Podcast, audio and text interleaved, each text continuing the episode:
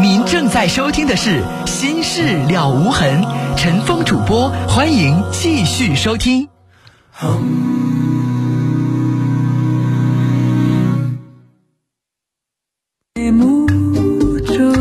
好，听众朋友，这里是《心事了无痕》节目，欢迎您继续收听，我是主持人陈峰。提醒您，我们节目的网络上的联系方式，喜欢上网的朋友啊，可以首先找到我们节目的论坛，您可以搜索的方式啊，呃，搜索引擎当中直接搜索“陈峰听友俱乐部论坛”。在论坛上，我们提供了四十个 QQ 群啊，还有六个飞信群，我们的听友可以在论坛上互动讨论。另外，陈峰每天都会登录的微博。您可以直接搜索陈峰微博，早晨的晨，风雨的风，或者是新浪微博当中直接搜索 DJ 陈峰，A B C D 的 D，J K 的 J，早晨的晨，风雨的风。来看短信，幺七六五的听众说，今儿早上惹老婆生气了，他现在正在听您的节目，我想通过节目对他说一声，老婆别生气了，我爱你。六三三八的听众说：“今天被骗了四百块钱，我是学生，本来就没有多少钱，现在很是郁闷。您说几句安慰的话吧。怎么被骗的呀？把这个事情说出来，发短信发出来，然后也提醒其他的大学生朋友不要上当受骗，好吗？然后你自己要吃一堑长一智，以后呢自己有了教训，提醒自己不要再上当受骗。”零二九八的听众，我和爱人呢吵架，每次都很凶，我真不知道为什么我还能走到结婚没分开。后来我怀孕了，胎儿六个多月的时候发现发育有问题，不得不做了引产手术。我很后悔，我不知道这跟生气有没有关系，生气呃身心都崩溃了。我更不知道没有孩子我该怎么样和他面对以后的生活。女士，这段时间你肯定非常的心痛。调整你自己的心情，保养你好自己的身体。做了引产手术之后，你需要调养自己。然后呢，跟你丈夫心平气和的尝试一段时间过日子。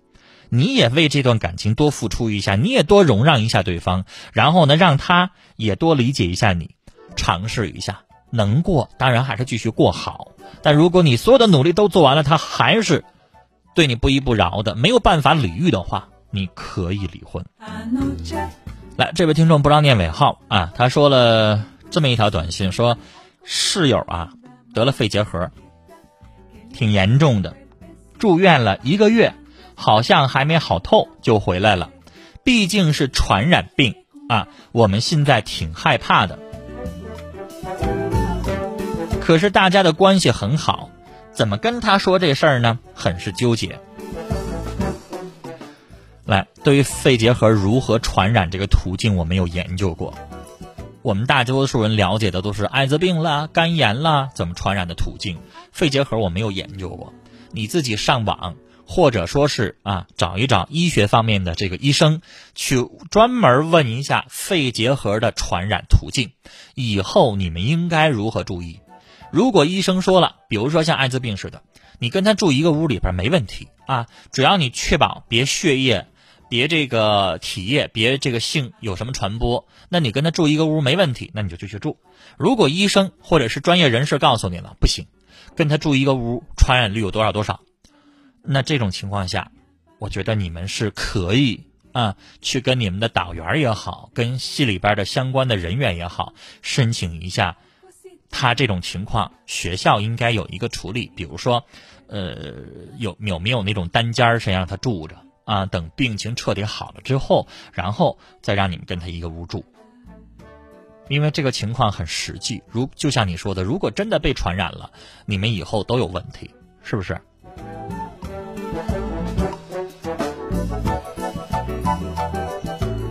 六二七八的听众的短信说，晚上啊遇到一姐妹，她说看我手多凉，握了一下，握了我握了一下。随后和男友说：“你看他手多凉。”男友真的握住了她的手，我没说什么，但有点不舒服。您说我是不是太小气了？那你看，你说人家手多凉，那你男朋友不就理解你？你他也碰一下人家手，感觉一下多凉吗？那你要不想让人家碰，你别说人家手多凉啊，你说是不是？六幺零九的听众说，第一次发短信啊，发对了，我收到了，就是您发对了。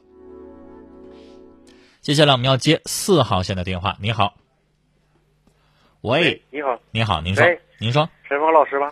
别客气，您年纪比我大，你就叫陈峰就行。啊。啊，谢谢你啊！你说。我想说说我的婚姻家庭的事儿。啊，你说，我今年吧四十二岁，嗯。我是两千不是，哎呀，九七年。嗯就是认识一个女的，但是没有结婚证，完了有一个孩子，完了之后，两千零八年就算我们算分手了，分手之后呢，他又跟一个就是男人结婚了，结婚了，这是说话是两千零一零年吧，他又给我打电话了，他现在就是又离婚了，他想回来来找我来，但是这个中途呢，他有病，我给他拿了两万多块钱，嗯，完了他意思呢想跟我过，现在我心里也没有底儿，我想问问你陈峰老师，这个好像婚姻能不能往下维持呢？这几年他都做什么了？具体吧，我跟你说，陈峰老师，从两千就是九七年吧认识吧，嗯。完了我们结婚吧，结婚以后吧，就是好像那时候生活也挺困难的，完了我是我可以说地址吗？你不用说，因为跟这件事情不重要。啊，我就是在外地，我也是农村打工，嗯完了就认识这个女人，嗯完了就这么的呢，结婚呢，好像就是也没有结婚证，就意思改意就是非法同居吧。嗯完了之后过了一年多，完了我在外地打工呢，那时候生活也挺困难。完了之后，他就是在这个中途呢认识一个别人的男人，嗯完了他跟我回老家了，在我在我老家呢就走了，走了就跟这个男认识这个男人呢，他就结婚了，结婚在那边呢又生个男孩儿。完了，他俩好像这个中途就算也算十多年吧，他有个孩子，也都十多年啊，两个人啊啊，对，也是个男孩，还生了个孩子，跟你有孩子吗？跟我也有个孩子。啊，完之后呢，他俩就是老的嘛，总就是好像生活各方面就也打打仗呗。嗯这个男人好像是不给他钱，他是打电话跟我这么说的。嗯完我去他那个地方呢，我也去了几次。嗯完了去了几次呢，他每次都说我要离婚要离婚，嗯完让我等。结果左等右等呢，但是他这回好像彻底是要离婚了。现在他在外地呢，嗯但是他跟这个男人这个手续没离。完之后他说他有病了，各方面的。他说我想看病。什么病？但是好像是胃吧，就那意思吧，好像我也说不太清，但是不是严不怎么接，不是严重到绝症那种是吧？好像是不是？完了之后，他说我没有钱，怎么样的？说你各方面说看看，你能给我拿点钱吗？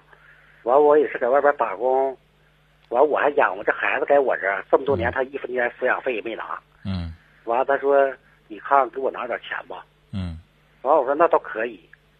我说你要不跟我过，我说但是你钱得还我。我说我这还有个孩子，你坑我那就等于坑孩子呢。嗯，我说我先生，你说这话好使吗？如果人真不还了，有啥用啊？对呀、我现在就是差这个事儿呢。完，我这不想跟你说了，我看我这能不能跟他往下，就是他他有时候也给我打电话，但是我给他打的时候多，他好像吧，我怀疑他现在在下边吧有个地方，我觉得，具体先生，我插句话啊，啊，我觉得他没有什么心思跟你过日子，对呀、现在他是跟那那人过不下去了，对，然后呢又找不到什么落脚的地方，他又没什么本事挣钱，然后呢这么多年了，可能你手头也有点儿，跟你这边先凑合着对付着。你如果人家要是以后有什么更好的人，可能就一脚把你踢开了。完了之后吧，陈峰老师，我你想想啊，他啊现在张嘴第一件事就是管你要钱，对，那你要拿不出来钱，你认为这后话还有吗？那就没有了。你手里边有点钱，跟你这对付着过过啊，啊。你没钱，人家早就离你远远的了，人家也不会来找你了。对呀、那先生，这哪是正经跟你过日子意思呀？这不利用你吗？拿你当跳板吗？啊，那你说你要他干什么呀？陈芳老师，我打断你一下，我跟你说，你知道具体我给他拿了多少？现在快拿了得三万四万块钱了。现在我好像想了，这钱好像也打水漂你也拿太多了，啊。那钱不得让你挣好几年啊？就我打工，我最起码也得干两年呢，还得你说这钱留。着以后还要上大学多好啊！对呀、现在我那孩子吧，陈芳老师，我打断一下，我说，该给他奶奶，现在这孩子吧，今年是十四了，完了呢，学习还不行。今天我还给他打电话呢，给他就上学呢，他奶给他拿的就给学校中午不回了吗？完给他一个月一百五十块钱生活费，这孩子呢，一分钱没交给老师，完了之后他都上网吧玩了。那你看看，那孩子让老头老太太照顾，那老人只能管他的吃和住，能管得了孩子思想学习吗？你也不在身边那老人对孩子宠，那孩子要上网吧，你可能给他一巴掌，让他知道个教训。那老人能行吗？对不对，先生？对对对。你最好把孩子领在身边现在呢？可以到城市上学，能办就办一办，让孩子离你近点，他有个人怕也能好点，是吧？你这个媳妇儿这块儿，我劝你这不能过，先生。到现在为止，你给他花了三四万了，我问你，你有没有上医院看着他真正去拿那钱治病啊？那没看着。他拿那钱干什么去了？现在你都不知道啊，对吧？啊。人家现在拿这个说他有病做借口，真有病假有病啊？万一拿你这三四万又去又嫁给别人去了呢？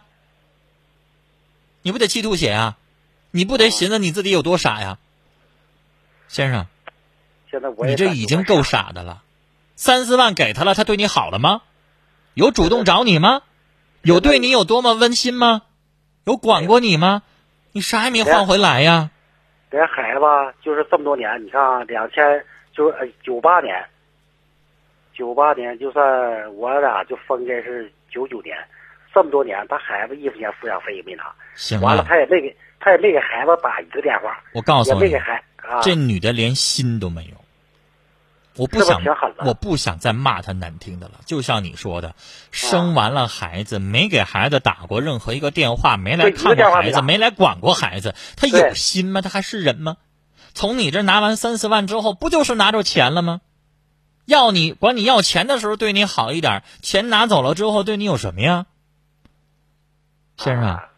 陈峰老师，我再说一句啊，他今天给我打电话了，他那意思他那边说要离婚，完了他说那意思呢，他说你要相信我呢，他说你等吧，他说意思过年呢，头年就意思今年的春节之前呢，他回家跟那个男的呢把手续就离婚手续办了，完他说上我这来，行了，他还他别要他了。啊！还朝我要钱，说我不能给了。你先把那前面那些钱先要回来再说吧，先生。你都已经傻到这个程度了，三四万给了打水漂了，还要再给啊？你还要问我再要不要给吗？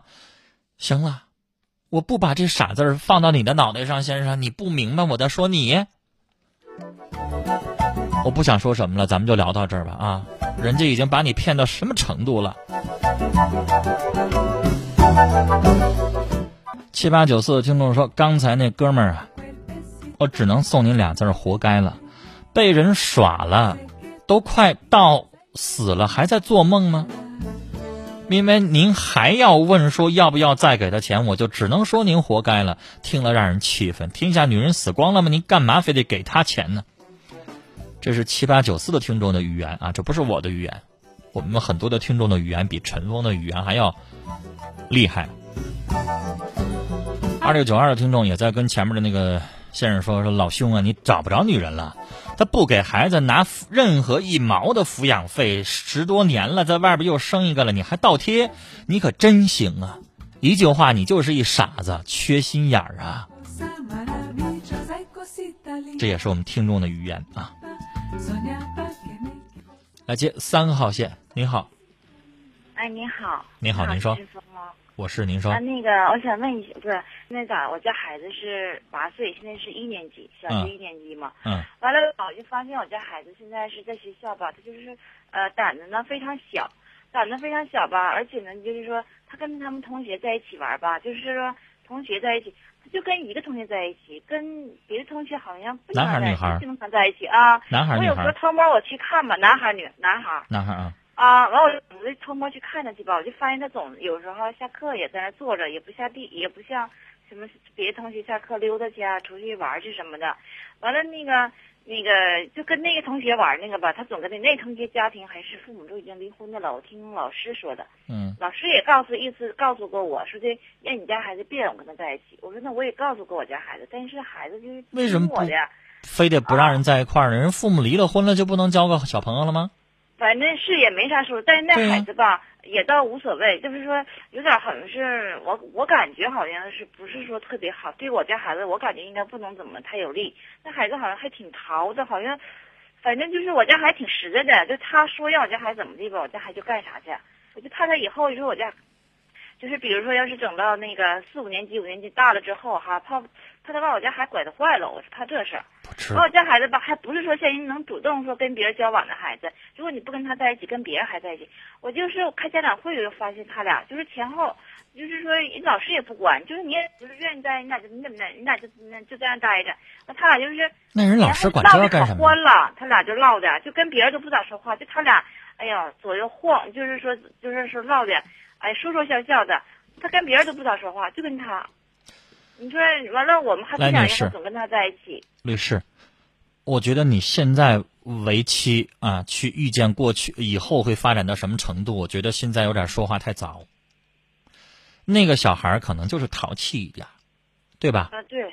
那你现在能说一个八岁的孩子淘气，然后这个孩子老老实实、本本分分，你就敢保证说那淘气那孩子以后的发展不如这个这这个吗？不一定吧？你是不敢说的吧？不能那么说啊。对呀、你也不能说人家父母离了婚了，这孩子就不行吧？跟这没关系吧？人孩子有啥了吗？嗯，再所以女士我我想告诉您，让我说完这句话。我想告诉您，要是我的话，我不会管。反正我们家孩子内向，找一淘气包子，如果两个人在一起挺好的，我还希望那孩子把这咱家孩子性格带好一点，带活泼一点，对不对？小伙子老性格太内向了，不能闯的。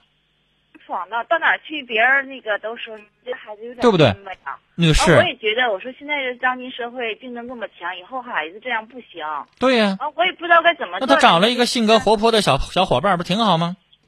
那你为什么非得去去去去干预呢？嗯，是。女士再有，你说我家孩子咋的？他在学校他就只能交他一个朋友，他不交别人，他就跟别人都不咋说话，也不咋来往。就比如走到半道上了，同学说是呃跟他打招呼，他也跟你人家就不好意思，就是也不吱声，就啥事都总像不好意思似的，完也不跟你吱声的那种。我问您，您上学的时候交了多少朋友？那也不多，但是对我看大学不管咋的，人同学之间就是不管咋，你得打招呼啊，见着同学和同学之间。那你不说你家？孩子内向了吗？慢慢来呀，你别着急呀。我寻思我这些事儿吧，现在几年级就是说在学校吧，你看像今天回来就是那个校服那扣儿说人给揪掉了，我到底是问他怎么回事，他也不说。他我问他啥，他就总是呃就挺沉默的，不咋说。哎呀那啥呃我自己玩掉，我自己揪的，这么说他不说实话。完了吧，我就寻思你这呃是不是同学谁欺负他了，还是咋整的？是不是那新钉那扣儿校服那扣子咋能就掉了呢？突然就那那男孩子之间两个人打打闹闹的什么的，最后弄破了弄怎么样，不很正常吗？是，反正我也是这么，我也曾经也想到过这些，我想可能是这些。我那男孩子啊淘点，掉个扣儿，您作为家长都这么去着急呀、我记得我小时候一整爬大墙呢，一整一整没事儿有有的时候同学之间没事儿你你知道那小的时候那个那个房子都是那种矮的，一整在墙上跑啊闹啊什么的，那动不动的这块卡坏那块卡坏了，要作为您这家长完了。有吧经常有那用啊波罗盖卡坏的时候，那您这家长也管得太细了，您不能把他当成小姑娘养啊。我认为您家孩子的性格跟你的教育方式有关系。我家孩子，您说是咋的？就是你管太宽了你把他我我我管的其实并不宽，我这孩子就是说是女士，你去问问你周围那些家长会的那些所有的家长，男孩子掉了一个扣儿，有没有所有的家长全问的？你是，你你就做个调查去，你问问去有没有？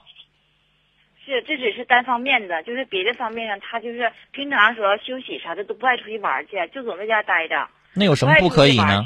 那有什么不可以呢？就是总在家看电视，呃，完了就是说，我就就主要觉得他好像是就是不愿意跟同学在一起呗。我就有的时候我就觉得这个来，女士，来停，您先先说到这儿，因为节目快结束了。我我现在要问您，我问您在家里边待着有什么不可以的呢？嗯，我您说什么意思啊？我在问你，我说为什么不可以？你为什么觉得这样不好？是，我就寻思这些事，我用不用跟他们老师反映一下呢？用不用跟他们老师反映啥呀？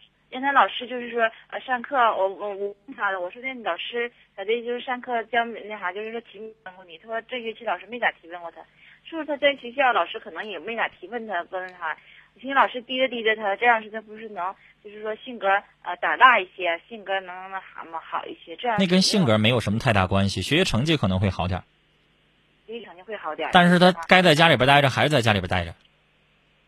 哦女士，我就不明白您的思路，为什么孩子在家里边不爱出去就觉得不好呢？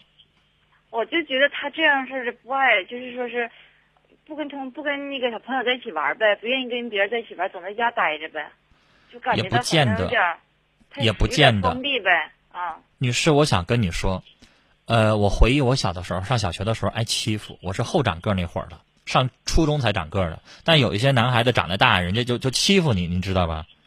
嗯一开始的时候挺我很淘的，我记着啊，因为我小学是后来实在是被欺负的没办法了，转学了。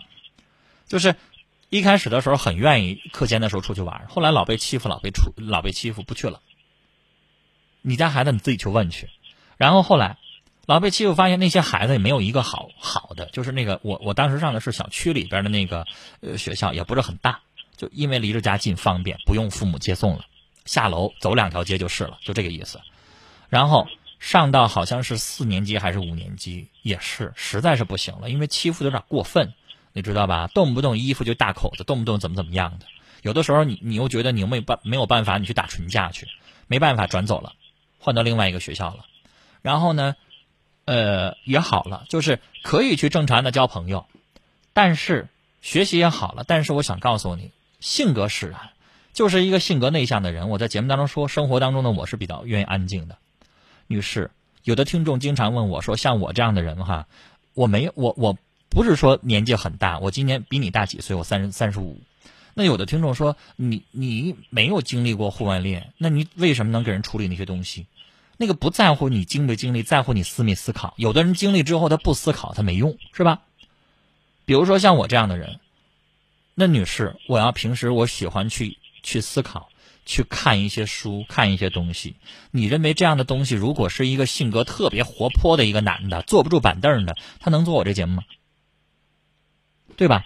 就是我的认为，性格内向不见得就不好，他可能有他喜欢的领域，知识分子类型的，有点文人儒雅风格类型的那样的人，人肯定性格都内向。我还想打断您说一下的，因为一会儿要你别打断了，没时。间了，别打断了，没时间了，女士。我我想给你举例子，比如说我今天来做节目之前看的那个李安他的专专题片，那李安说话文绉绉的，说话慢条细理的，你认为他可能是活泼性格的人吗？